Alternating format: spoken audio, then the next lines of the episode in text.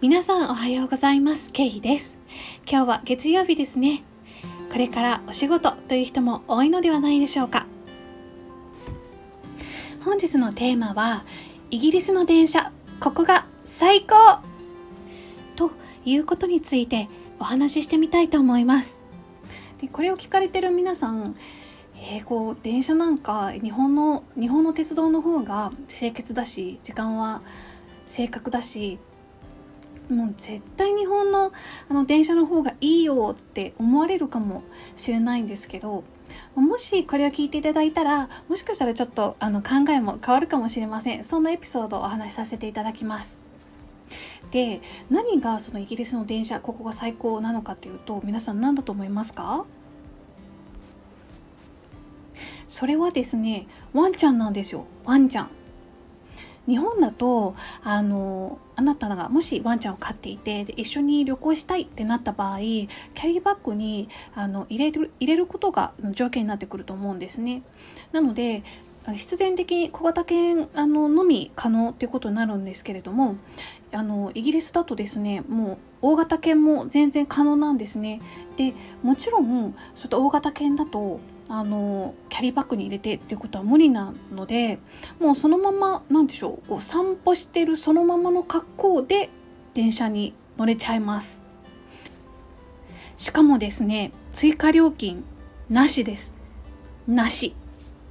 いやこれは本当に羨ましいですね。で私もあのワンちゃんを以前飼っていてでゴールデンレトリバーとあとボーダーコリーですね。どちらもあのイギリスのあの原産の犬種ですけれども大型犬と中型犬なのでもちろんキャリーバッグに入れてこうやってこう担いでこう運ぶっていうことが無理だったのであの電車はもちろんあの NG でした。あの介助犬だったりとかそういうことでもないですしね。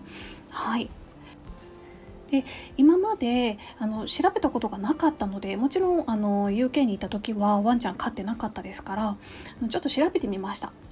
で、えーと、URL をディスクリプションのところに貼っておきますので是非皆さん気になる方は見てみてください。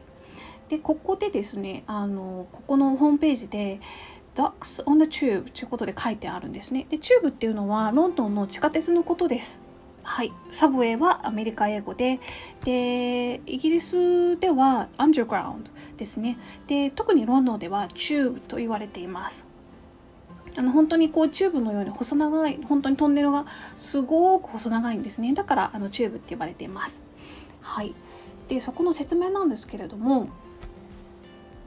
はい。TFL TFL っていうのは Transport for London のことですね。Is dog friendly and our four-legged friends are allowed on all London buses, trains, tubes and trams for free って書いてありますね。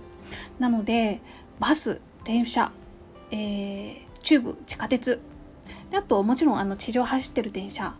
とあのトラムも無料だそうです。もうこれは本当にあのワンちゃんと一緒に生活したいあの人にとってはもう本当にありがたいことだなっていうふうに思います。ただし、えーと、エスカレーターがそのワンちゃんはあの乗れないようですね。でここに理由が書いてあってなんかそのあの爪とかあの足の裏の肉球のあの皮膚